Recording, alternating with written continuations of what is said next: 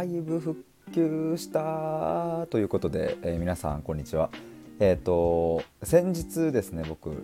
どうしようもないモヤモヤから抜け出すためにというテーマで、えーと、ライブ配信をしたんですね。でそれが、えー、と3日前かな？11月9日にやったんですけれどもあの、まあ、その日のライブで話したことがなんか僕としてはですねあのもうかなりの転機というかあここまでなんかこう自分で言語化できたかという嬉しさだったりうん今まで自分の中ですごく複雑だったりこうちょっとこう思いが大きくなってしまっていたものをいい意味でこうそぎ落として、えー、洗練されてシンプルになったなっていう風なそんなライブ配信があったんですよ。ただですねそれが、えーと、そのライブ配信終わった瞬間にあのアーカイブ残んなくってあれってなって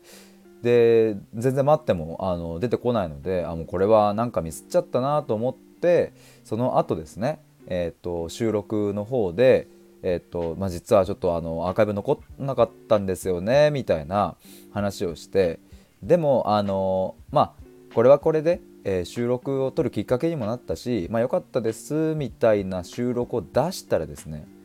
なんとその後にアーカイブがぴょこんって出てきてやった出てきたって思って聞こうと思っても全然再生されないっていう。あのあれ復活したのに全然始まんないじゃんみたいな。でこれが僕だけじゃなくて他のリスナーさんも再生できませんでしたっていう方もいてあじゃあこれ僕側だけの問題じゃないなとは思いでですね、えー、先日運営さんの方に連絡したところ、まあ、何か問題が起きちゃってるかもなのでちょ調査が時間かかりそうですみたいな連絡が来て、えー、ただですね運営さんの方の端末では僕の、音声が再生できるということだったのでまあいろいろ何かあのーあそうそう。音声のねデータだけでもダウンロードして送ってもらうとかってできないですかね？みたいな言ったらまあちょっとそれはできないんですけどごめんなさいっていうのがあった後にあの取り急ぎ、え再生を行えるように対策しましたとこの僕のライブ配信だけ。なんとありがとうございます。とっても嬉しい。運営さんありがとうということで。なんとあの僕のその聞けなくなっちゃったところなんかしてくれたみたいです。ということで今ですねえっ、ー、とどうしようもないモヤモヤから抜け出すためにという3日前にやった1時間42分のライブ配信が今は聞けるようになっております。